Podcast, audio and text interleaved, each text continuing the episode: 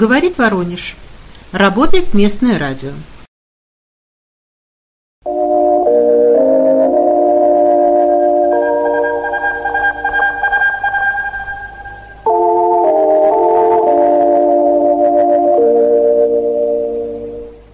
Передаем последние известия. Хохлы борзеют, но удар по Крымскому мосту. Один пролет чуть-чуть сместился, второй рухнул. Его придется менять. Э, тот, который поврежден немного, э, возможно, заработает в ближайшие дни, а может быть только через пару месяцев. Официально информации от комиссии так и нету. Железнодорожная часть моста не пострадала. Чуть-чуть там что-то с рельсами, но, говорят, быстро выправят, поезда уже ходят. Народу для того, чтобы смотаться из Крыма, предлагают ехать через Донбасс. Там, говорят, постреливают, но военные утверждают, что до фронта достаточно далеко, если только какой-нибудь шальной химарс залетит. Мнение военных экспертов и журналистов едино. Мост просто-напросто по-русски просрали. Давно бы уже надо было сетки поставить, как в Севастополе, чтобы все эти подводные дроны, которые или надводные дроны, которые, собственно говоря, и взорвали мост, не смогли к нему просто подплыть. Однако, как всегда, понадеялись на русское авось, а может быть наоборот, как по, по мнению некоторых обозревателей, специально не стали ставить сетки, чтобы отмыть деньги на ремонте. В общем, для того, чтобы мост стоял и война закончилась, одного не хватает советской власти. Об этом коммунисты уже устали балдить, но кто бы нас услышал. К началу текущих суток на Северном фронте обороны Бахмута продолжаются артиллерийские дуэли и позиционные бои. Украинское командование взяло очередную техническую паузу для проведения ротации и накопления сил для новых атак. Южнее ВСУ предприняли несколько безуспешных попыток штурма российских позиций на высотах у Клещеевки. На наступление противника российские войска ответили контратакой, еще больше расширив зону контроля вокруг села.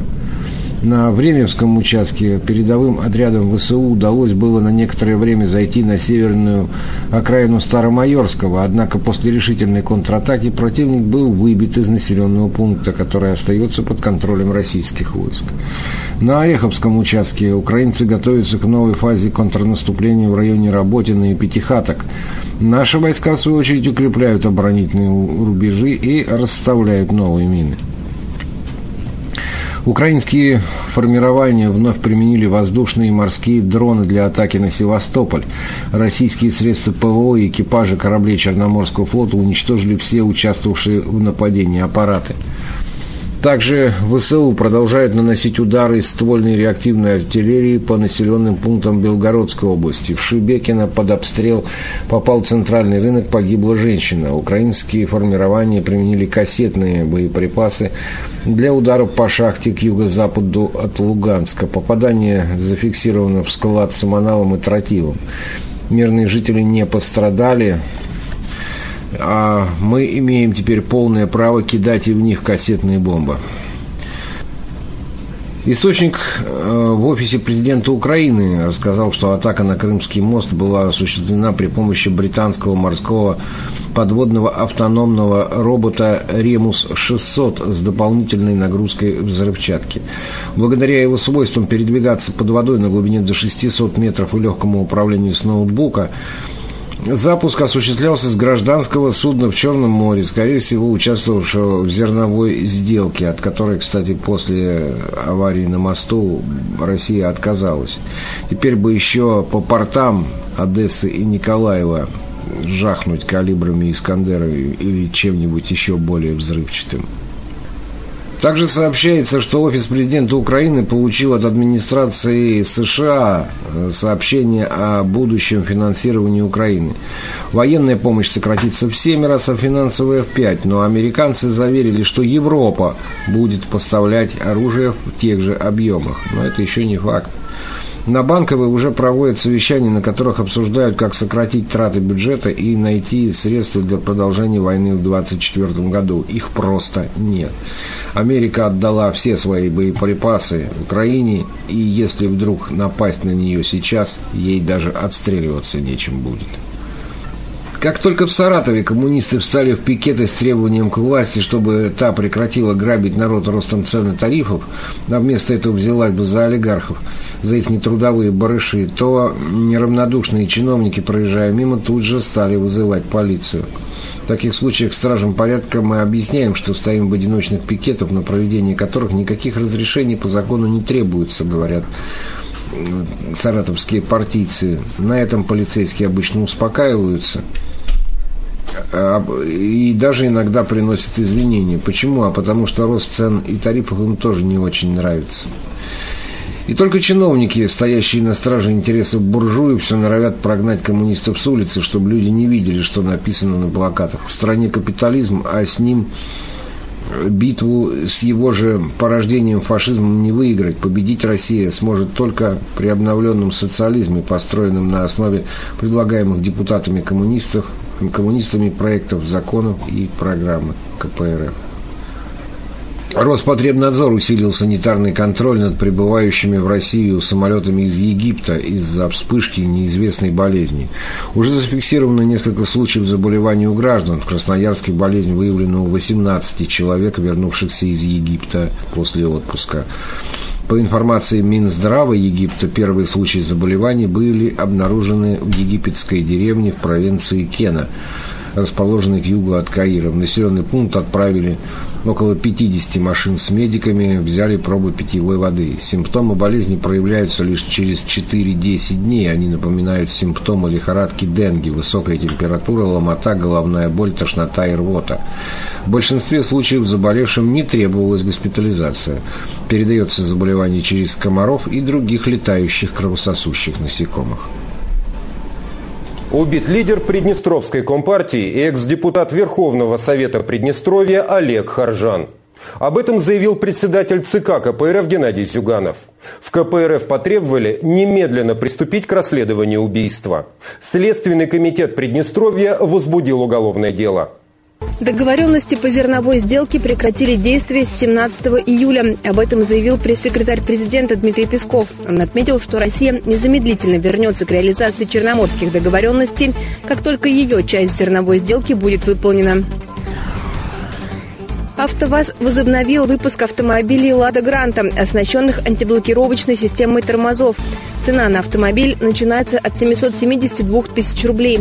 Система АБС позволяет сохранить управляемость машины при экстренном торможении. В Израиле не стихают массовые акции протеста оппозиции против судебной реформы. Предложенный правительством проект реформы предусматривает ограничение полномочий Верховного суда и предоставление исполнительной ветви власти контроля над отбором судей. Сотни человек вышли на митинг в Саксонии против оказания военной помощи Украине.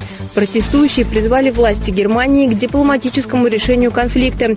Во время марша демонстранты скандировали лозунги «прекратить поставки оружия» и «избрать новое правительство». Больше четырех тысяч человек было эвакуировано с испанского острова Пальма из-за лесного пожара. Огонь охватил более четырех с половиной тысяч гектаров леса.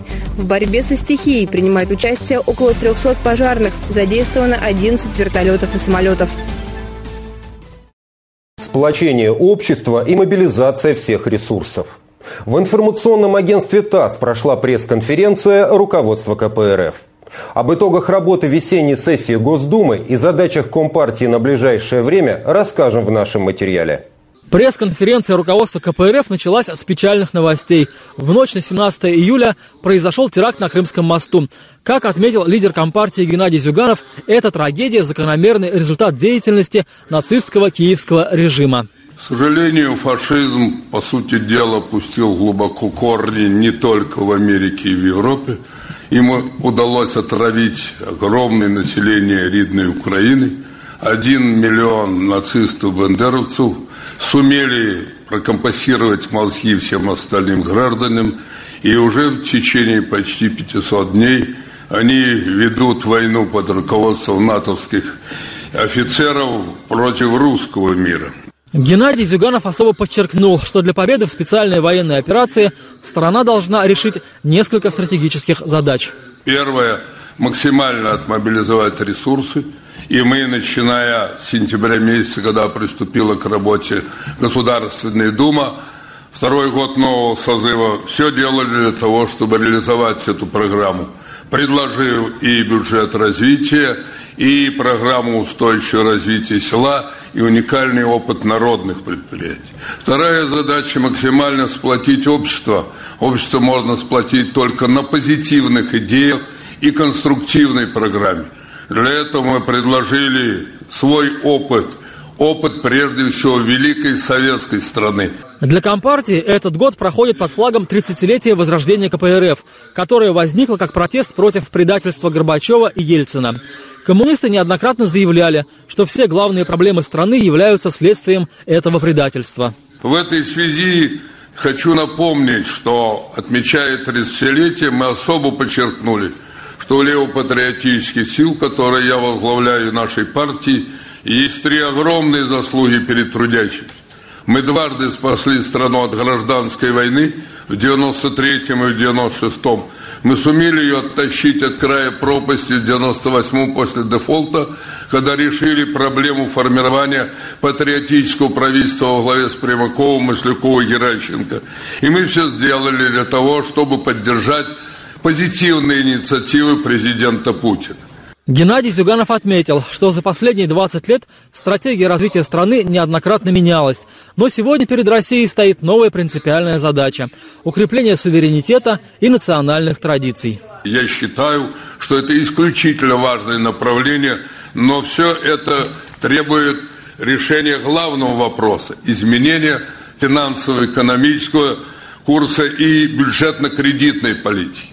Как показал и текущий год – Несмотря на то, что достойно отчитывался и Мишустин, выступали его замы, министры, тем не менее финансово-экономический блок продолжает старую политику, которая никогда не даст темпы выше мировых, о чем президент призывал в своем послании, не позволит избавиться от нищеты и отсутствия должной подготовки кадров. У КПРФ есть и необходимый опыт и конструктивная программа, которая включает бюджет развития, поддержку ключевых отраслей промышленности, науки, защиту материнства и детства. Но в текущих условиях без доверия народа к власти и выборам изменить социально-экономическую систему невозможно, уверены в Компартии. К сожалению, избирательная система за последние годы серьезно изменена. Принято 19 законопроектов, которые изуродовали эту систему. КПРФ в ходе э, заседаний Государственной Думы внесла кодекс, избирательный кодекс Российской Федерации, принятие которого позволит э, действительно обеспечить нашей стране подлинное народовластие. Помимо ежегодных изменений избирательного права, в ходе каждой кампании коммунисты сталкиваются с беспрецедентным информационным давлением на своих кандидатов. В частности, на протяжении пяти лет это происходит в Хакасии, где регионом руководит коммунист Валентин Коновалов. Вы можете себе представить, чтобы э, региональный филиал государственной телерадиокомпании в течение пяти лет – не освещал ни одно событие, связанное с губернатором, а приглашал экспертов, которые пытались ввести в заблуждение жителей региона. Но, несмотря на это, и результаты работы, когда бюджет вырос а, в два раза, когда расходы на социальную сферу увеличились в три раза, ремонт дорог, а, выполнение в том числе и президентских указов, президентских программ, все это показывает, что республика развивается. Участники пресс-конференции особо подчеркнули, что все успехи Компартии достигнуты прежде всего благодаря слаженной командной работе на всех партийных уровнях. Сегодня КПРФ – единственная партия, у которой есть четкая программа. Заместитель председателя ЦК Компартии Дмитрий Новиков отметил, что партия – это союз единомышленников для достижения идейно-политических целей. Поэтому пристальное внимание уделяется программным документам. У нас есть социально-экономическая программа, у нас есть политическая программа, в соответствии с которой мы вносим сейчас избирательный кодекс. Есть программа в сфере образования, культуры во всех значимых областях. Но все наши программные документы сопрягаются с нашей главной, большой, основной программой. Программой КПРФ. Большой по смыслу, хотя весьма компактная, как вы видите, внешне. Ее целеполаганию подчинена вся наша практическая деятельность. Программа КПРФ подтверждена не только практическим опытом народных предприятий и регионов, которыми руководят коммунисты. Доказательная база – это и практика целых стран, в частности, коммунистического Китая. Особые отношения между нашими странами основаны на общем идеологическом фундаменте, отмечают КПРФ. Мы должны понимать, что в ключевых планетарных событиях наша страна, Советский Союз и Китай были по одну сторону исторических баррикад. Мы вместе побеждали фашизм, вместе преодолевали неоколониализм, вместе достигали наивысших показателей социального прогресса. Это нужно знать, механизмы нужно изучать, чтобы использовать завтра и послезавтра. КПРФ и КПК будут расширять общий фронт борьбы с фашизмом и неоколониализмом. Лидер Компартии Геннадий Зюганов отметил, что единственная в мире военизированная организация НАТО желает навязать миру свои ценности и правила игры. И стратегия национальной безопасности нашей страны сегодня должна отвечать этому главному вызову. А то выходит, нас опять обманули. Что ж вас все время обманывают? Что не возьмешь, вас все время обманывают. Что вы доверяете тем, кому доверять нельзя? Я против конфронтации. Но ты, беседуя с оппонентом, должен знать, кто сидит перед собой, чем их главные, в чем их главные козыри и почему все войны, которые начинались в последнее время, росли из Вашингтона. Вы будете понимать. И тогда будете спокойно принимать вовремя решения. Вас никто не будет обманывать. Полную трансляцию пресс-конференции смотрите на сайте airline.tv и на партийных интернет-ресурсах.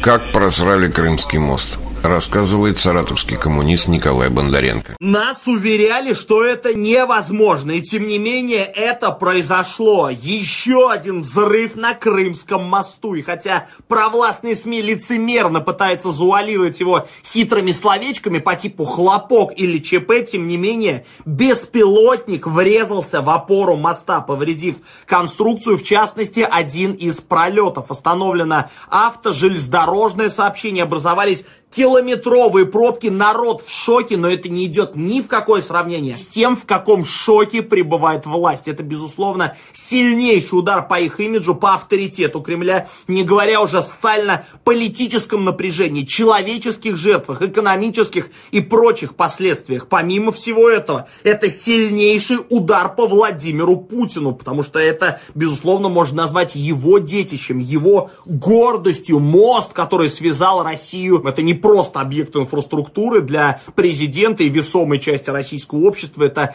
гораздо более сакральное, если так можно выразиться, символичное сооружение, учитывая, что все эти трагические события произошли менее чем через месяц после мятежа Пригожина – ну никто такой избирательной кампании президента 2024 года даже в фантастических романах не мог бы предположить. Безусловно, народ пребывает в полном вафиге, и главный вопрос, который охватил миллионы наших с вами сограждан, это а где же эти хваленые системы безопасности, которым типа аналогов нет во всем мире, как их расхвалили, сколько тысяч часов телевизионного эфира этому посвятили, какие команды были самого верха, не переживайте, все нормально. Какие приоритетные задачи расставляли, это в самом деле мост номер один в нашей стране.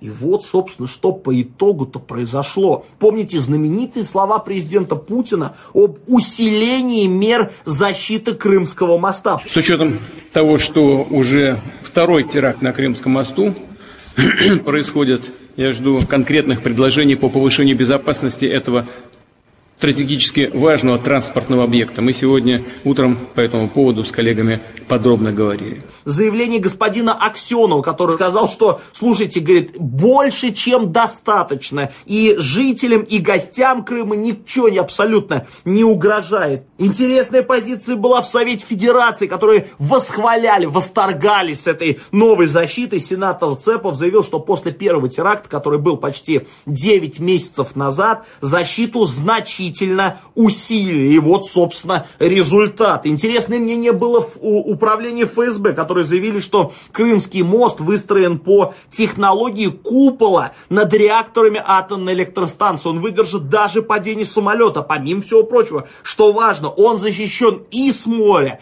и под водой. Ему вообще ничего не угрожает. Короче, такие разговоры, они могут только один вывод для нас с вами сделать. Это самый защищенный мост в Российской Федерации. И вот, собственно, результат. Российская власть, как мне кажется, она пытается спрятаться в прямом смысле слова за формулировкой теракт, сами того не понимая, что это абсолютным ровным счетом ничего не меняет, потому что у граждан все равно возникнет единственно возможный вывод. Они не справились, они взяли на себя обязательства, понимали ответственность, понимали угрозы, выделяли на их решение миллиарды рублей и не справились, показав свою полную неэффективность. Очень интересная тему высказался господин Медведев, э, секретарь Совета Безопасности нашей страны. Он заявил, что борьба с терроризмом требует сил и эффективных мер. По-видимому, он забыл добавить, что именно этого у российской власти не достает. Отдельные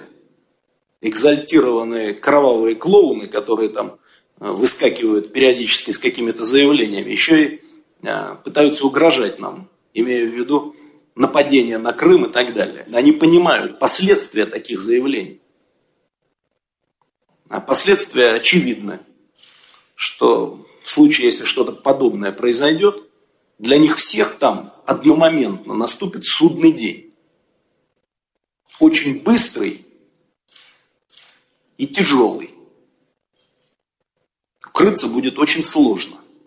Пользуясь возможностью, хотел высказать Слова соболезнования родным и близким погибшим, там молодая пара погибла, у них маленькая девочка сейчас лежит в больнице в среднем тяжелом состоянии, и это, безусловно, трагедия. А помимо этого, на этом примере у каждого гражданина в нашей стране есть возможность сделать выводы по поводу того курса, который проводит российский режим, а также эффективности российской власти то время как власти придумывают все новые и новые поборы для населения, олигархов они освобождают от налогов. Репортаж саратовского коммуниста Николая Бондаренко. Ура, патриоты могут ликовать. Власть подготовила антикризисные меры. Признаюсь, как оппозиционер, я сомневался, что этот день когда-либо настанет, но как честный гражданин я обязан признать данный факт. Кабмин задумался, как помочь бизнесу в это действительно нелегкое время. В свете новой инициативы власти о введении дополнительного налога на сверхприбыль, от которого на минуточку вначале освободили нефтяников, газовиков, угольщиков, а теперь с рядом условий условий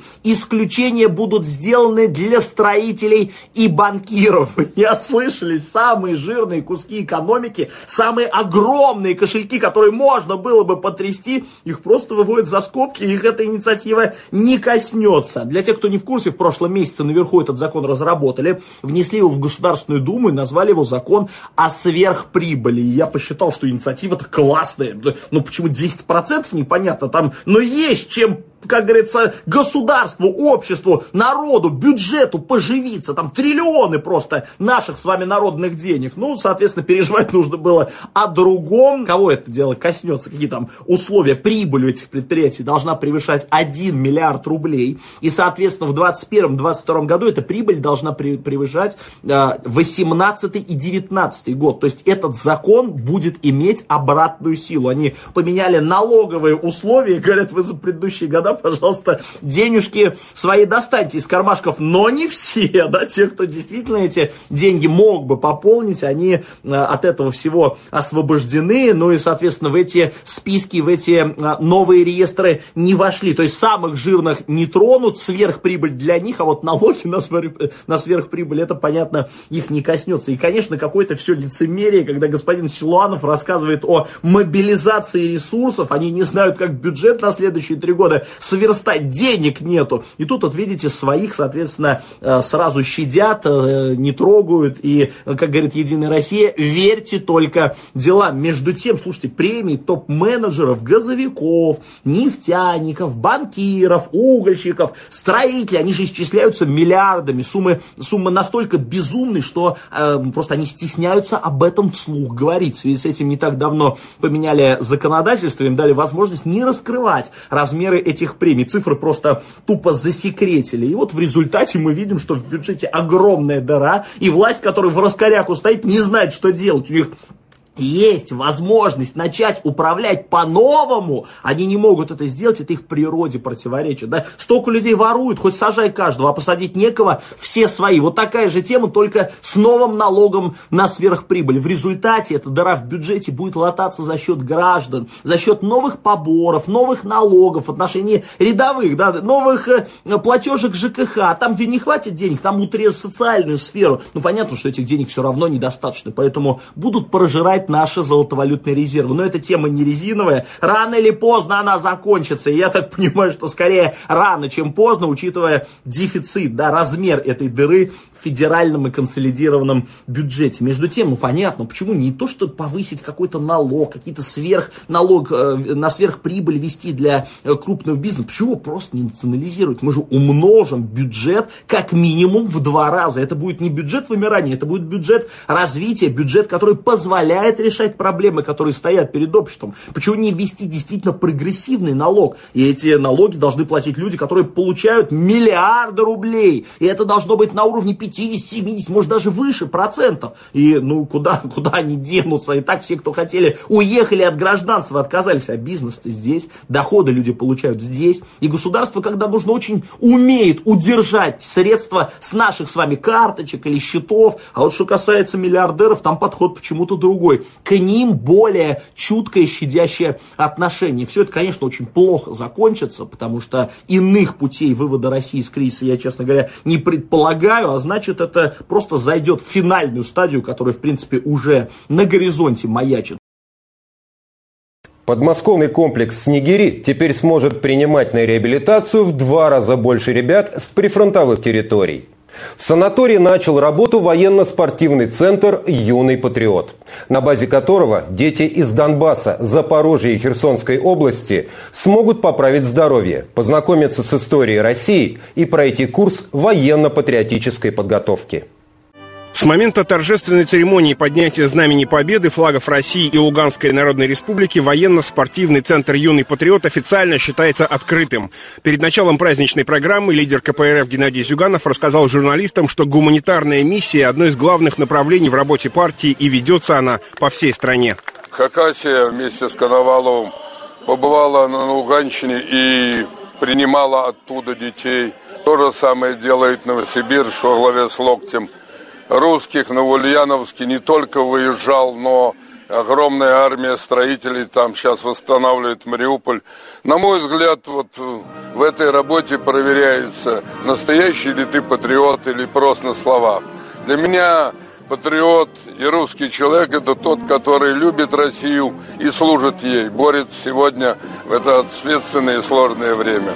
Идея создания такого центра возникла еще 9 лет назад, когда украинские нацисты пытались сравнять Донбасс с землей. За эти 9 лет в Снегирях прошли реабилитацию свыше 14 тысяч ребят. Необходима именно закалка, патриотическое воспитание, потому что этих ребят и девчонок а, на протяжении многих лет украинские нацисты с точки зрения их восприятия мира корежили. Им а, вбивали ложные истины, пытаясь из этих ребят, которые готовы служить своему великому Отечеству, сделать последователей вот этого нацизма. Очень важно, чтобы сейчас на старте своего жизненного пути они здесь общались между собой, общались с теми педагогами, которые дадут им настоящие исторические знания, настоящие культурные ценности и настоящие правильные жизненные подходы. Военно-спортивный центр «Юный патриот» открыт на территории бывшего пионерлагеря. Он был восстановлен при поддержке администрации президента. И сейчас это один из самых современных и комфортабельных детских оздоровительных лагерей в стране.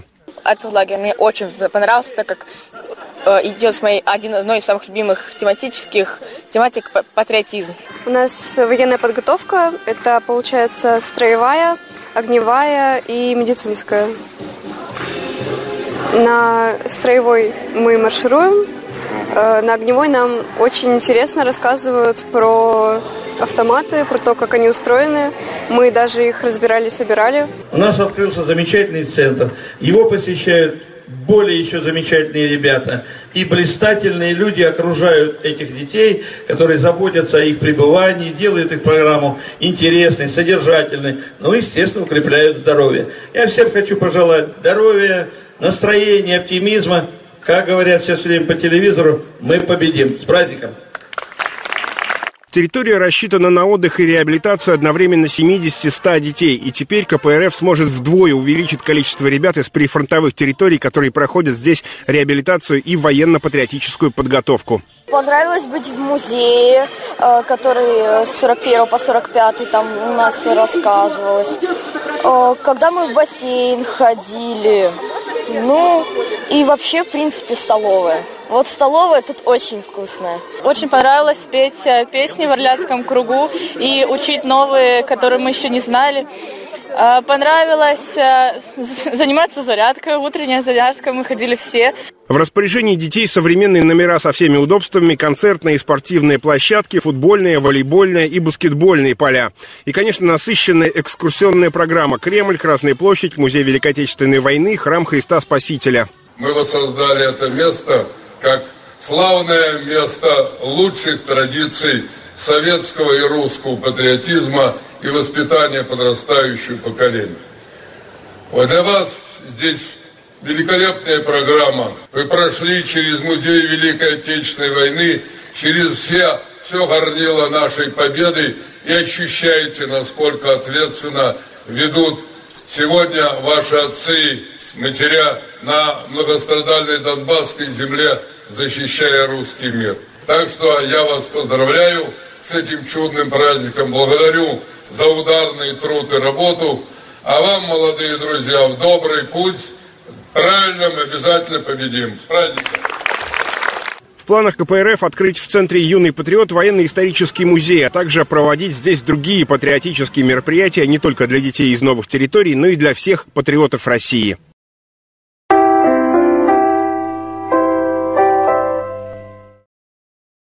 Мы передавали последние известия.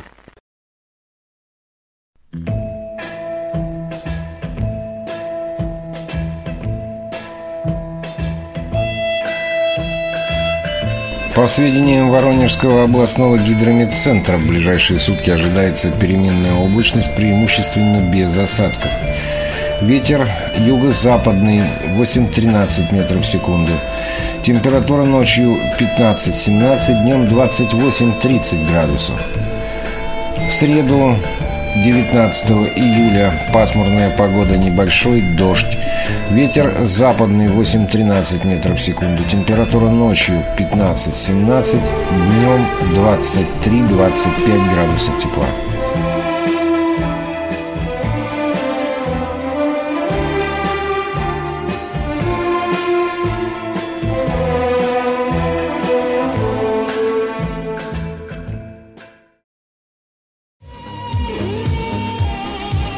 Ретранслятор.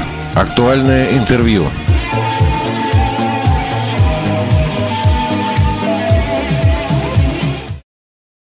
Здравствуйте, товарищи! Аврора приветствует вас в своем эфире.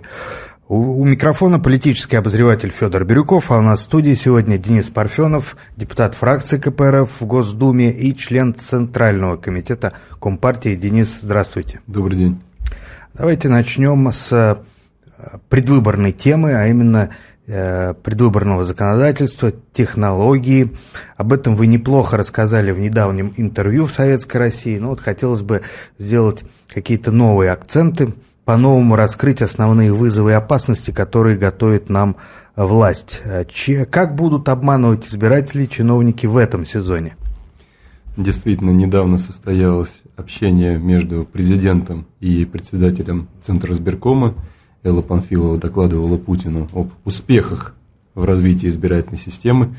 И, э, конечно, этот разговор привлек наше внимание. Вот у меня состоялся разговор с главным редактором Советской России э, Валентином Васильевичем Чикиным. И, собственно, результаты этого интервью мы опубликовали. На самом деле, довольно любопытное явление. Вот, э, кто внимательно имел возможность посмотреть, как Панфилова отчитывалась, у меня создалось впечатление, что даже Путин вот был слегка удивлен той бравурности, с которой она докладывала, настолько у нас такой бешеный просто прогресс в избирательной системе, что он даже в какой-то момент задал вопрос, а как контролировать ты, мол, это все? Вот. Ну, понятно, что они действуют как бы совместно, и, в общем-то, она рада доложиться о том, что на выборах президенту ни о чем, видимо, как ей кажется, не надо будет беспокоиться, хотя я этого ее оптимизма не разделяю.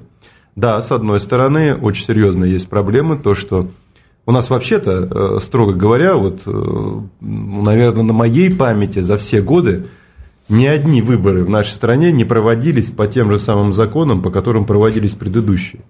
Э, всегда что-то меняется, всегда что-то э, происходит в части изменения избирательных процедур, и эм, каждый раз правила игры меняются. Меняются, конечно, главным образом, не знаю, там 19 раз из 20 они поменяются, пользу, конечно, правящей верхушки, чтобы где-то им было проще, где-то им было удобнее, где-то им было легче и так далее, и так далее. Вот сейчас очередной пакет изменений подъехал, и, в общем-то, ну, ни одно из них нельзя считать демократическим. Первый, пожалуйста, это значит, практика создания экстерриториальных избирательных участков. То есть теперь можно, допустим, при выборах в том или ином регионе создавать избирательные участки, э, значит, которые будут касаться выборов в этом регионе за его пределами. Угу. Вот э, пока ни регламента нет, ни процедура не прописана, да, ну понятно совершенно, что сама идея, э, она в любом случае осложняет контроль, потому что сколько этих участков будет, где именно они будут созданы, как организованы, ничего не понятно, хотя до выборов осталось всего ничего. В любом случае, тем, кто попытается за этим присмотреть, будет сложно. Потом Э, целый ряд э, новых препятствий возник в части организации наблюдения. Значит, э, теперь фактически лишены права наблюдать доверенные лица. То есть, если раньше у них была возможность присутствовать при подсчете бюллетеней, там, э, так сказать, смотреть за тем, как соблюдаются или не соблюдаются те или иные процедуры, все, их этого права лишили. Теперь фактически доверенный отрабатывает только в агитационный период, агитационный период завершается, все, доверенный больше ничего сделать не может. Это осложняет, потому что, я напоминаю, ведь еще недавно был еще и предыдущий очень серьезный шаг по ослаблению возможностей проведения контроля, когда был фактически отменен институт члена совещательной комиссии с правом совещательного голоса, ну, по крайней мере, в части УИКов, так сказать, самого массового уровня комиссии. То есть теперь и этого нет, и доверенный еще посмотреть не может. А, это, конечно, полное безобразие. Теперь фактически наблюдатель – это единственный человек на участке, который что-то может реально проконтролировать. Да, есть еще, конечно, члены избирательных комиссий с решающим голосом, и от партии они туда направляются. Но беда в том, что решающие голоса, они обязаны выполнять команды председателя. Он даст им поручение, так сказать, иди работай там с документами куда-то в подсобку. Да? Ну и, скажем так, этому можно возразить, можно там, конечно, сопротивляться, но, скажем так, он более ограничен в своих возможностях, э, решающий голос, чем тот же совещательный, который отменили, напоминаю. Значит, теперь, э, если раньше можно было как бы подкреплять э, организацию контроля тем, что люди со статусом представителя СМИ могли поучаствовать, то теперь и здесь э, значительно э, все подсократили. Теперь фактически могут э, в контроле за выборами участвовать только штатные журналисты, то есть которые э, имеют трудовой договор с средством массовой информации, работают на ставке. Ну, мы же понимаем, что подавляющее большинство э, людей, которые э, раньше шли от СМИ, они шли там по ГПХ или там, так сказать, э, значит, как общественные корреспонденты, то теперь все, эту возможность тоже ограничили. И получается, что только штатные журналисты, и только эти же, кстати говоря, штатные журналисты теперь могут, собственно, осуществлять съемку непосредственно на избирательном участке. Остальных тоже лишили этого права. Можно Поэтому... предположить, что все эти журналисты будут подконтрольны властям. Ну, да. Поскольку они официальные штатные и контролируемые Конечно, полностью. да. То есть человек, э, который находится на зарплате, он вынужден действовать с оглядкой, разумеется, на э, начальника, на редакционную политику того издания, которое его прикомандирует. Поэтому мы понимаем, что они, ну, вряд ли смогут продемонстрировать независимость журналистики. Наверное, найдутся, так сказать, смелые, так сказать, упрямые, принципиальные люди, но таких, как правило, всегда меньшинство. Вот, поэтому по совокупности, конечно, ситуация сильно осложнилась, и это я еще не упоминал про то, что у нас продолжает ДЭК уверенно шагать э, по стране, дистанционное электронное голосование, оно не только расширяет ареал своего применения, то есть количество регионов, в которых оно э, будет применяться, возросло, но еще и э, Москва снова уже в который раз становится полигоном для испытания новых, в кавычках, передовых технологий этого дистанционного электронного голосования. Теперь, помимо ДЭК как системы, позволяющей голосовать через интернет, через компьютер, все это добавляется еще и терминалами электронного голосования, так называемыми тегами. Что они из себя представляют? Приходит человек на избирательный участок, а там, помимо, так сказать, вот традиционной урны, КАИБа, э, стоит еще и вот терминал наподобие того, через который там можно денежный перевод осуществить, да, или там еще что-то, где ты осуществляешь голосование путем нажимания соответствующей кнопки на чувствительном мониторе. И чем это плохо? Э, грань между обычным и электронным голосованием благодаря этой технике фактически стирается. То есть нет такого, как раньше, когда было разделение. Вот какая-то часть голосуется по бумаге, бюллетень берешь, отметил, опустил в урну, так сказать, подсчет, все, пожалуйста. Все можно, по крайней мере, посмотреть, проконтролировать.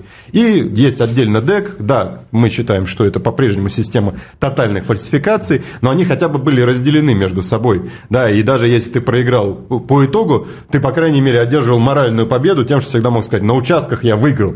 Да, и это для власти было крайне неудобно. Собственно, я уверен, что поэтому они и ввели ну, да. эти теги, которые теперь стирают эту грань. Более того, теги еще и будут переносными, то есть к тем людям, которые будут голосовать на тому, будут приходить с специальными планшетами, и они там тоже будут нажимать эту кнопочку. Ну, как показывает практика, на дом это пожилые люди, э, и ну кто там будет разбираться? Да, они могут вот. и, в общем, не дойти до нажатия, за ним им помогут. И это, к сожалению, тоже далеко Терминаторы электронного голосования. Да, да, да, да, да, да.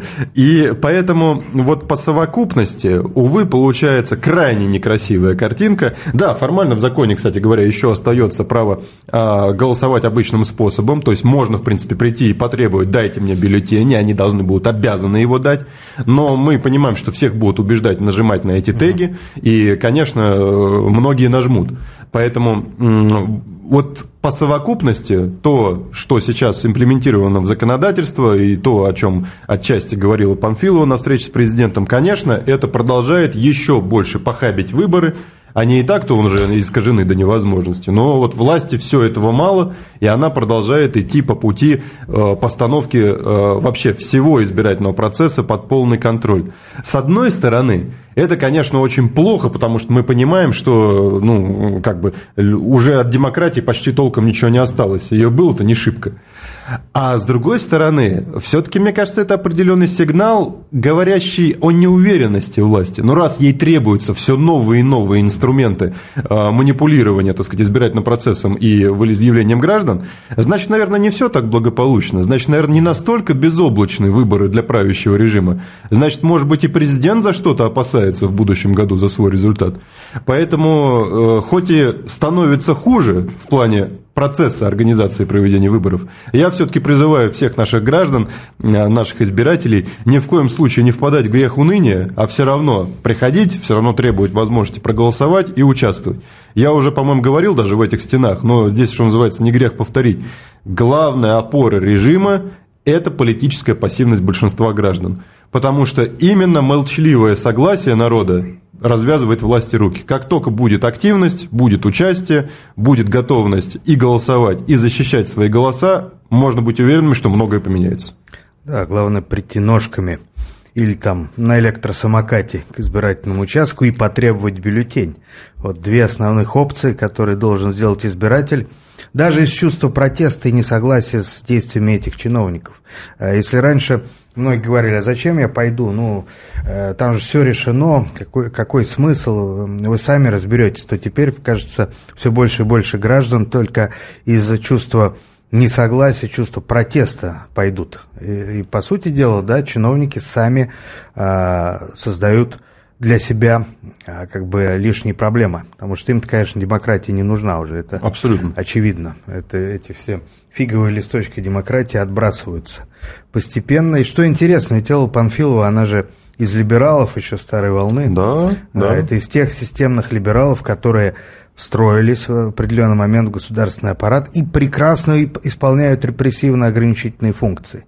Мы знаем, в Госдуме есть депутаты от, из этих же сфер, которые прославились как авторы наиболее жестких репрессивных, ограничивающих свободы законов. Это вот к вопросу о том, за кого надо или не надо голосовать людям. Совершенно верно. Э, это, кстати, очень важное примечание, потому что многие из тех, кто когда-то с праволиберальных позиций э, критиковал даже действующую власть, зачастую и вправду весьма успешно в нее встроились, и это имеет совершенно конкретное научное объяснение, потому что они имеют одинаковую классовую природу. Ведь никто из этих бывших либералов которые сейчас стали, так сказать, одними из лучших прислужников режима, никто не критиковал капиталистическую систему, которая является как бы главной основой, фундаментом, источником всех тех проблем, или большинства, по крайней мере, проблем, с которыми сегодня столкнулась страна. Они критиковали отдельных политиков, отдельные институты, там, отдельные какие-то действия власти, но никогда не выступали за смену экономической основы, э, на которой, собственно, эта власть и взгромоздилась. Ведь э, у них одинаковое видение, что должна быть частная собственность, что, э, значит, допустимо присвоение результатов чужого труда, что значит, капиталистические предприятия имеют полное право извлекать э, значит, э, прибыль из эксплуатации граждан. Они в этом между собой согласны и э, надеяться на то, что люди, которые могут там между собой почему-то спорить, но в основе своей стоят на одной и той же платформе, надеяться на то, что они там будут непримиримыми врагами, но это наивно. Собственно, поэтому и Памфилова, и многие другие э, сегодня примкнули к правящему режиму и вполне успешно выполняют его задания. Поэтому мы и видим, что вот человек, который еще недавно, казалось бы, стоял на демократической основе, сейчас делает все для того, чтобы демократия окончательно улетучилась. Так что, друзья, по плодам их узнаете их. Смотрите на дела, а не на слова. А, ну, перейдем к следующей теме, которая также напрямую связана с мировоззрением наших властей, которые не просто за частную собственность, они считают, что частная собственность должна быть только в их руках. Всех остальных должны быть какие-то минимальные размеры оплаты труда, возраст дожития и прочие, прочие уничижительные на самом деле для людей вещи. Экология – она является одним из важных пунктов программы, мэрской программы КПРФ. А, я знаю, на днях вы проводили в Москве экологический слет, который посвящен, а, в частности, защите да, природоохранных территорий, заповедников, на которые покушаются чиновники и капиталисты. Потому что мы знаем, наш город под видом благоустройства, расширения и скажем так, э, либерализации, он просто распродается оптом в розницу, и на, на месте бывших заповедников живой природы строятся человейники. А вот а, расскажите об этих экологических пунктах программы, ну и как бы о действиях, которые собираются делать коммунисты в ближайшее время. Действительно, у нас на днях прошла очень хорошая, на мой взгляд, экологическая конференция в защиту природы Москвы – тема на самом деле уже давно не только назревшая, даже перезревшая, потому что мы видим, что очень сильный, действительно сильный э, э, олигархический, строительный, в первую очередь, бизнес, который в Москве э, порядком поброс жирком за последние годы и укрепил свои связи с правительством, ведет широкомасштабное и последовательное наступление на, так сказать, самые базовые права граждан мы видим, что в угоду строительному комплексу осваиваются огромные территории, и это не только э, бывшие промышленные зоны, когда так сказать, территории как некогда крупнейших предприятий, там серп и молот, ЗИЛ, так сказать, и целый-целый ряд еще, их очень много. А, Все, эти предприятия прекратили свое существование, возводятся огромные жилые комплексы, продаются квартиры за бешеные деньги, и, э, так сказать, люди имеют колоссальные прибыли на этом деле. Но помимо этого идет и наступление на природные территории. В Москве вообще-то э, нам с советского времени досталось э, великолепное наследие, огромные лесопарковые зоны, целый лесозащитный пояс, э, значит, с огромным количеством зеленых насаждений. То есть у города действительно были свои полноценные легкие.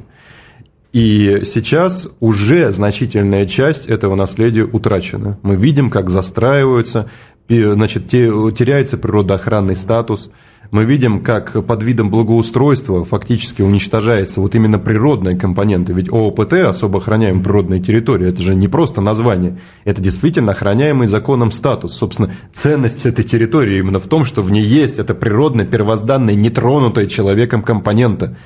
И когда нам под видом того, что «А вот давайте мы там построим дорожечки, фонарики поставим, да, мостики через ручеек перекинем, вроде бы звучит красиво и даже безобидно, так сказать, для э, человека неподготовленного, неискушенного. Но на самом деле при любых строительных работах, даже достаточно ограниченных, все, природные компоненты утрачиваются. У вас меняется, э, значит, природный баланс этой территории, у вас э, снижается биоразнообразие, так сказать, флора, фауна и так далее. И, собственно, все, у вас уже нету этой особо охраняемой природной территории после того, как вы ее благоустроили. И это же делается тоже не просто так. Мы же понимаем, что так сказать, близость к парку повышает ценность прилегающей земли. Там, опять же, можно возвести очередные там, 35-40 этажки, продать э, квартиры и получить э, гигантские барыши. Вот. Но и этого оказывается мало. То есть сейчас мы видим, что вот повсеместное наступление на э, значит, лесные зоны у нас уже просто вот Бицевский лес, Троицкий лес, это просто горячие точки, самые настоящие. Там э, местные активисты, пытаясь там хоть что-то спасти э, из-под пил застройщиков, они, в общем-то, вынуждены зачастую вступать в физическое противостояние. Там э, подрядчики привлекают ЧОПы всевозможные, там какие-то люди в масках, так сказать, просто швыряют жителей, толкают, пинают их. Потом жители еще, так сказать, по мнению правоохранительных органов, почему-то оказываются виноваты. Вон на конференции озвучивали. Там э, только э, по одной из таких конфликтных зон суммарные штрафы, так сказать, на там, угу. целый ряд людей более трех миллионов рублей составили. Это вообще-то, ну, не две копейки, вот так вы не положишь, не получится. То есть наказывают еще и жителей рублем угу. за попытку защитить свои самые базовые права, защитить свое право на нормальную окружающую среду. Вообще это безобразное абсолютно поведение власти.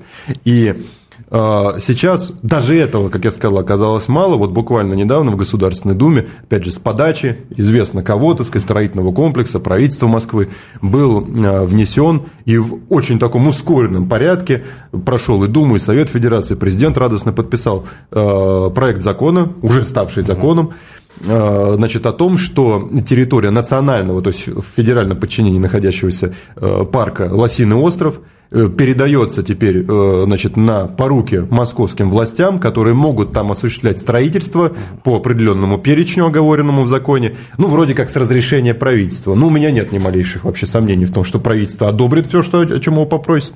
А список там довольно серьезный. Там и дороги, там и развязки, там и э, транспортно-пересадочные узлы. Там уже, в общем-то, прямо в середине Лосиного острова воткнули значит, жилой комплекс, сказочный лес называется. Да, а сейчас еще обустроят его инфраструктуркой, все это разрастется, помимо этих транспортных там и всех прочих развязок, еще и новые дома воткнут, я в этом не сомневаюсь. И все, ну нет его, Лосиного острова. Я, я не удивлюсь, если там э, послезавтра, я на конференции об этом говорил, э, с другой стороны зайдет еще и правительство Московской области, скажет, а вы нам теперь ту часть, которая к, Мос... к Москве не относится, вы теперь нам отдайте в доверительное управление, мы там тоже что-нибудь построим. И все, и нет национального парка. Э, москвичи, кстати, очень сильно этим обеспокоены. Сейчас э, с подачи нашего депутата Сергея Павловича Обухова э, запущена целая общественная кампания по сбору подписей в защиту Лосиного острова.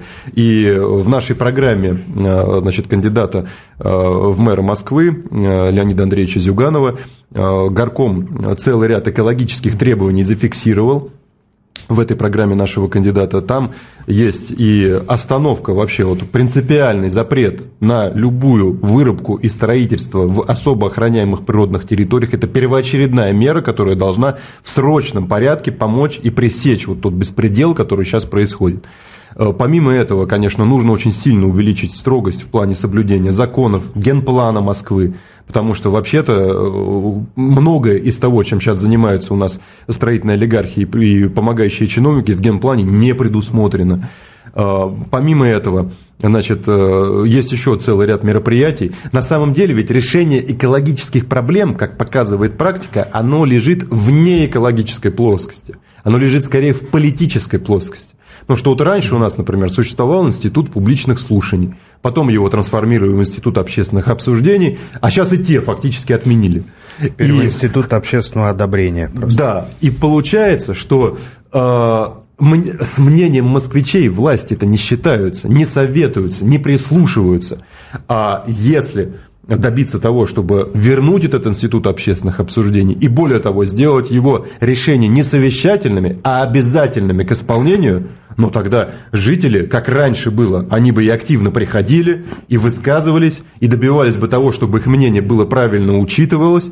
И э, в таком случае, если это решение обязательно, все, уже просто так ты не возьмешь и не построишь. Ни во дворе там революционную стройку не воткнешь под, э, так сказать, э, коммерческим соусом, ни, значит, не вырубишь зеленые насаждения для того, чтобы опять-таки обеспечить прибыль строительным олигархам. Вот все это можно было бы сделать, была бы политическая воля воли. Вот у действующей власти Москвы как-то не просматривается особой воли. Вот воля помогать олигархам мы, мы видим, а прислушиваться к мнению москвичей как-то не особо. А вот у нас она есть. И я считаю, что наша программа в этом смысле абсолютно адекватна требованиям времени. Тут э, налицо столкновение двух политических воль, потому что воля властей, она очевидна и направлена не просто на помощь олигархам, они же сами олигархи, по сути дела. Не это могут отрицать, но это так и да, есть. часть господствующего класса. В да. каждом кирпиче вот этого новостроя содержится доля их прибыли, которая только растет. А ваша политическая воля упирается еще и в, вот, в это сокращение э, демократических свобод. И здесь и борьба за честные выборы, за более прозрачный подсчет голосов и само голосование, и борьба за экологию, за социальные права, это все сплетается в единый Совершенно в единый верно. процесс, по сути дела. Да, так и есть. Э, ведь экономика, она в принципе социальна по своей сути. И все эти аспекты, они как бы идут рука об руку, потому что есть базис, э, господствующий способ производства, да, управления экономическими процессами. Э, на них нанизывается вся социальная составляющая, потому что экономика функционирует только за счет живого труда людей, так сказать, это, это семьи, это и, значит, необходимость воспитывать детей, это уже сразу и тема образования сюда здесь возникает, а всем нам нужно где-то жить, э, значит, как минимум, чтобы был чистый воздух, чистая вода, это вот та самая экология, то есть все идет одно за другим, все как бы в совокупности и неразрывно связано, и Именно-то проблема в том, что капитализм, поскольку там как бы получение прибыли – это главный критерий эффективности всей системы, все остальное, что есть, оно побочно, оно вторично, оно э, не имеет первостепенной роли. За счет того, что максимизация прибыли – это главный критерий эффективности, возникает абсолютно порочная ситуация, когда ради этого э, в жертву приносится все остальное. И благополучие человека, и его самочувствие физическое ментальное, его возможность саморазвития, то есть система образования тоже постоянно угнетается, э, его возможность находиться, так сказать, в здоровой окружающей среде, вот уничтожение экологии там, и, и так далее, и так далее. То есть все воспринимается как издержки, от которых нужно избавиться, которые нужно минимизировать, которые неудобны, неприятны для капиталистических предприятий, для корпораций и обслуживающих их э, политической надстройки. И, конечно, в этих условиях только в борьбе можно обрести какие-то права, потому что все, что у нас есть на самом деле, начиная от вообще в, в принципе существования института выборов, да, и заканчивая там вот опять же mm-hmm. хоть водой, хоть чем, все это завоевывается, завоевывается в упорной, тяжелейшей классовой борьбе. Э, те же выборы в свое время были выстраданы целыми поколениями русских революционеров, которые отдавали там и свое и здоровье, и жизни зачастую, просто за то, чтобы у нас было право не находиться под пятой там, э, ничем не ограниченного самодержавия там, и передачи власти по наследству, а чтобы мы могли выбирать себе руководителей, определять как курс движения, чтобы народ имел право быть вовлеченным в процессы управления государством. К сожалению, вот после уничтожения Советского Союза эти права во многом оказались ну, как бы отодвинуты, и э, многие из этих прав власть себе по произволу присвоила, э, оттеснив народ от возможности реализации этих прав. Поэтому, опять же, возвращаемся к тому, с чего начали. Главное – это не молчать, и не соглашаться с тем, к чему нас принуждают. Нужно бороться, нужно не отступать. И я считаю, что программа КПРФ, там и в части московских выборов, и в общефедеральном масштабе, она именно что отвечает самым базовым потребностям э, наших граждан, нашей страны. Потому что какой аспект не возьми, пожалуйста, национализация. Ну, это же самый базовый вопрос. Ну, ничего нет важнее, чем вопрос о собственности и управлении предприятиями. У кого в руках собственность, тот и будет хозяином в стране. Вот сейчас собственность в руках крупного олигархического капитала. Ну, поэтому и имеем то, что имеем. Поэтому и над правами идет надругательство сплошное. Потом дальше. Плановое управление. Но это же тоже не наши хотелки. Стройная система может быть только ориентирована на будущее, э, когда выстраивается алгоритм движения к заданной цели. А что это? Это и есть планирование. Потом э, ремонт избирательной системы. Вот мы про нее сегодня начинали говорить. У нас целый избирательный кодекс подготовлен. Все, все те проблемы, которые власть наносила все эти годы, пожалуйста, принимаешь один проект закона, избирательный кодекс, все, все эти проблемы тут же уходят. Они решены и так далее, и так далее. Поэтому э, это не просто наши хотелки, не просто там в манифесте Компартии записано, или это наши пожелания, потому что мы под красным флагом все собрались. Это еще и объективное требование времени. То есть здесь программа коммунистов полностью совпадает с тем, что нужно стране. Поэтому власть, когда она выступает против нас, она фактически выступает против будущего страны, потому что она отвергает программу, которая способна дать стране импульс к развитию и избавиться от тех очень серьезных болезней, которые породила капиталистическая система. Здесь тоже есть позитивный момент, поскольку чем дальше, тем больше становятся очевидными противоречия между целями господствующего класса и национальным большинством. И даже здесь э, пока вот на этом уровне многие отмечают как бы такой бесклассовый консенсус, потому что плохо всем, плохо малому бизнесу, которого поглощает крупная монополистическая власть, а плохо всем партиям оппозиционным и даже не оппозиционным, которым все равно а, мешают быть избранными, да, или избирать и так далее, наступают на права. Плохо простым людям, которых используют как массовку. И что самое э, интересное, ведь сами чиновники, они уже практически не живут в Москве живут где-то в специально охраняемых территориях, где ничего не строится, где нету этих мусорных куч и прочего. Они для себя куски рая уже отжали, и вот за это и борются. С их-то стороны борьба идет достаточно ожесточенная.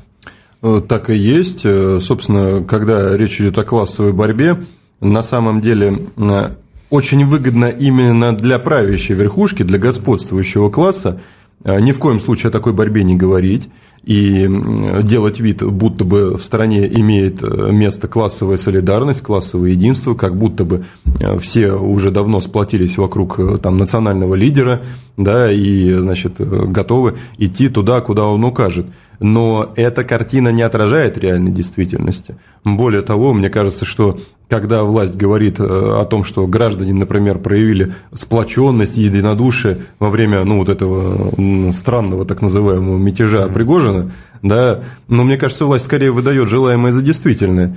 Э, не было каких-то массовых выступлений, не было э, значит, активной, вот такой деятельной поддержки со стороны граждан правящего режима. Э, скорее наоборот, так сказать, люди с интересом смотрели, чем все это закончится. И я не думаю, что, так сказать, их симпатии там э, были, значит, на стороне власти.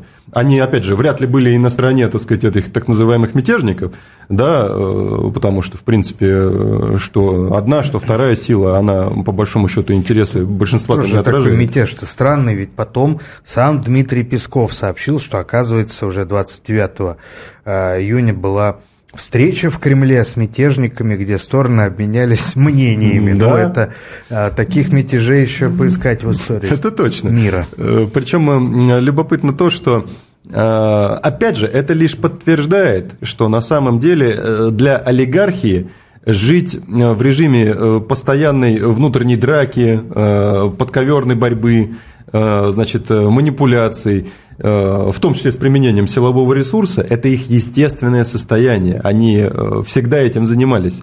И, видимо, в этот раз просто это вышло на какой-то более серьезный, на новый уровень.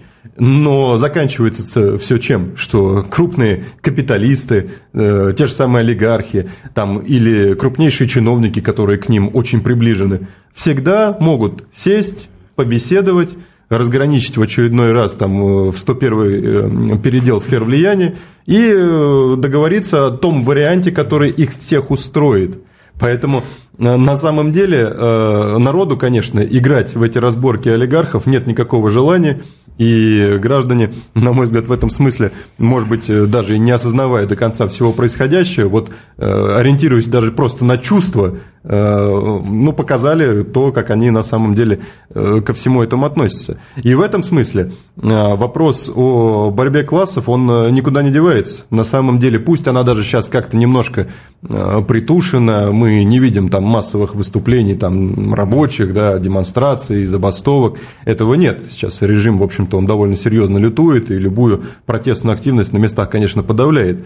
Но это временное состояние. Собственно, мы понимаем, что долго это продлиться не может, и даже на фоне там, военных действий, запретительных законов и всего остального, э, противоречие между трудом и капиталом, носящее антагонистический, неразрешимый характер, раньше или позже проявится. Причем, чем больше их будут прижимать сейчас и притушить, как-то загонять куда-то под половицу, тем сильнее они проявятся просто на более позднем этапе.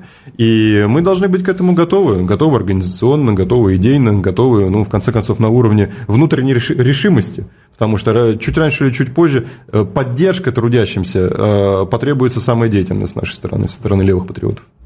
Обращайте на себя внимание тот факт, что нынешняя экономическая и политическая формация в России, она не просто э, антисоциальная и капиталистическая, она регрессивная по всем параметрам, и положение работающих людей, наемных рабочих э, значительно хуже – а, чем э, положение наемных рабочих на том же, значит, проклинаемом нынешней западным властью, да, ой, Западу. И власть, она ругает, с одной стороны, Европу ту же самую, Америку, да, это ее враги, но при этом сохраняются совершенно абсурдные экономические отношения с теми же Соединенными Штатами, там э, урановая тема та же. Ну, Существует зерновая сделка, которая выгодна Украине и Турции, но не нам да, она э, мешает э, росту цен на, на зерно, допустим, в мире, и mm-hmm. тем самым уменьшает наши э, рекордные экспортные значит, успехи, которыми э, правительство так гордится. Э, в Москве строятся небоскребы по образцу, образцу нью-йоркских зданий, хотя мы, значит, э, суверенные, там, традиционное государство. Здесь масса вопросов, которые все чаще и чаще задают наши люди. И вот это ужесточение правил – а, смена правил игры на ходу, переобувание, по сути дела, фальсификация да, процесса, она идет на самом деле во вред власти, потому что для многих то же самое простое участие в выборах становится своего рода протестным перформансом. Наверное, вот вы тоже в общении сейчас с гражданами это видите, этот озорной огонек, который зажигается в глазах людей. Я бы сказал так, что все чаще можно говорить о неком хмуром недовольстве. То есть, э, да, может быть, пока еще не наступила стадия, когда люди готовы активно, прям деятельно, э, энергично выражать э, свое несогласие с тем, что происходит.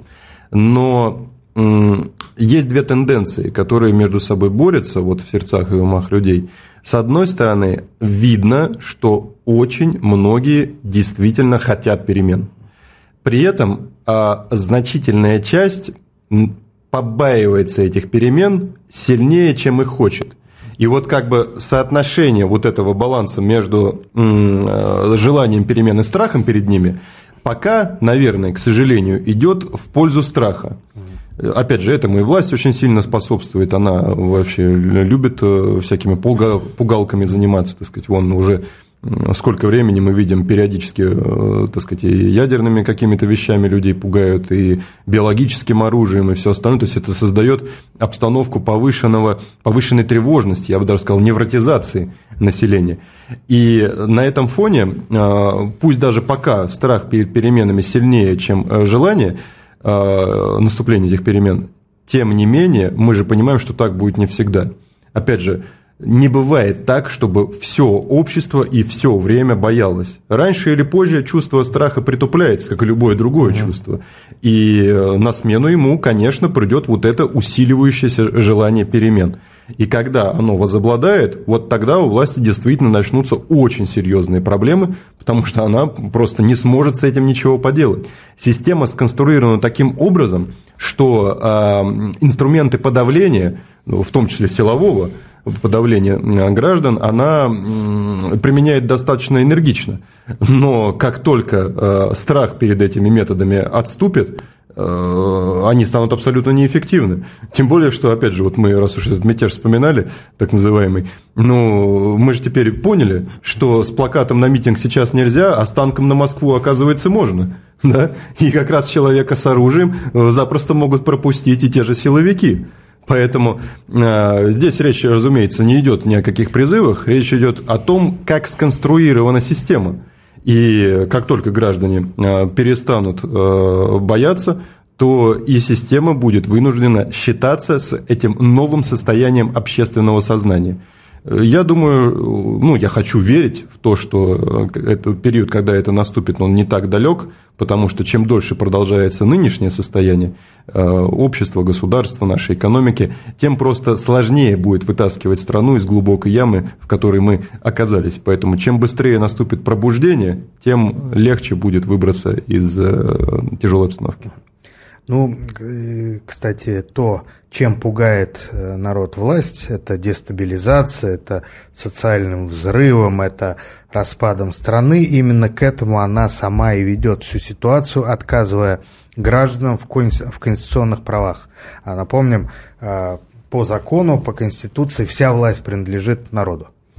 Да, он источник власти по Конституции. Тут очень любопытная возникает вообще вещь, что с одной стороны, а, вот в список этих сюжетов, которыми власть э, пугает людей, часть мы их вспоминали, действительно входит вот утрата стабильности, да, и все прочее. Но э, если обратиться к недавнему прошлому, ведь э, многие э, голосовали за власть по принципу «лишь бы не было войны». Угу. Ну, вот военные действия идут. Да, уже получается, что э, ожидания значительной части наших сограждан не оправдались. И в этом смысле а со стабильностью тоже, э, мягко говоря, не очень. С одной стороны, да, вроде как э, там какие-то самые тяжелые удары западных санкций удалось пережить, ну, без обвала экономики, это правда. Но, Но это пока. Во-первых, да, еще не сказался в полной мере отложенный эффект от санкций, это раз. А во-вторых, нужно же понимать, что система сконструирована таким образом, что она в основе своей нереформируема. А, тот капитализм, который мы сейчас имеем, он может отчасти приспосабливаться к новым условиям, но он не может, не хочет и ни за что не будет меняться в своей основе, потому что иначе ему придется, придется перестать быть капитализмом. А это означает прекращение того огромного потока прибыли для верхушки господствующего класса, для самых сверхбогатых людей, а, отказ от привычного для них образа жизни, утрата, так сказать, своего господствующего статуса. На это они не пойдут никогда и ни за что. Они, мне кажется, им легче, так сказать, расстаться расстаться, я не знаю, сам с жизнью, чем э, своим господствующим положением. Это, кстати, не означает, что без боя олигархия ничего не отдаст, ничего подобного. Эти люди также смертные и трусливы, как все остальные, но они должны увидеть превосходящую, подавляющую силу, которая готова на них обрушиться. Вот тогда они будут очень договороспособными и, так сказать, податливыми, мягкими, и все прекрасно получится. Но прежде чем такая сила появится, а единственный способ обрести такую силу, это, э, значит, чтобы э, у нас появился организованный организованный народ, не разрозненный, как mm-hmm. сейчас, да, чтобы люди были в состоянии создавать э, структуры самоуправления, координации своих действий.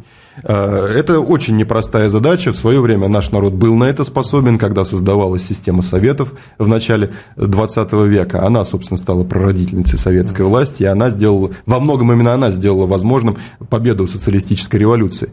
Вот сейчас мы пока еще только в начале этого пути. Хотя кое-где, даже в Москве, есть и районные народные советы, и инициативные группы, и кое-где уже возникают и независимые профсоюзы, которые готовы возвысить свой голос против произвола администрации. То есть это есть так, той массовости, которой мы же с вами диалектики, да, которая позволит перейти количеству в качество и поменять состояние всей системы, вот пока такой массы еще нет. Но это движение, ничто не находится в статичном состоянии, все меняется. И чем сильнее власть будет закручивать гайки, чем сильнее она будет прижимать народ в экономическом смысле, чем дольше будет длиться вот это противостояние, которым достаточно тяжелым бременем легло и на экономику, и на плечи людей, тем э, быстрее будут все более ускоряться эти процессы, и раньше или позже такая структура возникнет. Наша задача всячески этому способствовать, помогать, потому что только организованный народ является той силой, которая поможет изменить систему. Чем выше протестный потенциал народа, тем а лучше и спокойнее жить в стране будет. Да, как это ни странно, да, потому что э, народ, взявший всю полноту власти в свои руки – в состоянии справиться с большинством вызовов, стоящих перед страной, несоизмеримо более эффективно, чем та кучка избранных, которые присвоили себе непогрешимый статус и еще и нас у всех учат жизни. На самом деле э, олигархическое правление э, группы заинтересованных, материально заинтересованных э, значит, людей никогда не было эффективной системой. Даже в древние времена, так сказать, вон, можно почитать хоть Платона, хоть Аристотеля, да, они всегда разделяли эти вещи между собой. И, так сказать, э, известно, что экономика там, как домашнее хозяйство, это одно, да, хрематистика, это настроено на получение прибыли, это совершенно другое. То же самое э, и с демократическими процессами. Поэтому э, все старо как мир, ничего нового нет. И наша задача – это вести разъяснительную работу, показывать людям, кто есть кто в российской политике, не стесняться говорить о борьбе классов между собой, потому что это единственный способ понять, что на самом деле происходит, и помогать самоорганизации. Вот это, казалось бы, простая формула, но требующая огромной работы в поле. Э, это тот путь, который позволит нашей стране, э, наконец, преобразиться, осуществить социалистическое возрождение и решительно двигаться вперед. Вернуть будущее, как гласит лозунг компании Леонида Зюганова. Я очень рад, что вы осведомлены. Ну, Это мы прекрасно. Же, мы держим руку на пульсе. Благодаря вам, конечно же. Денис, спасибо за программу. С нами был Денис Парфенов, депутат фракции КПРФ в Госдуме, член ЦК Компартии. А, передачу вел политический обозреватель Федор Бирюков. Подписывайтесь на «Аврору», смотрите нас. Мы говорим и показываем правду. Передача подготовлена радиостанцией «Местное радио Воронеж» Ленинского райкома КПРФ. Всего вам доброго.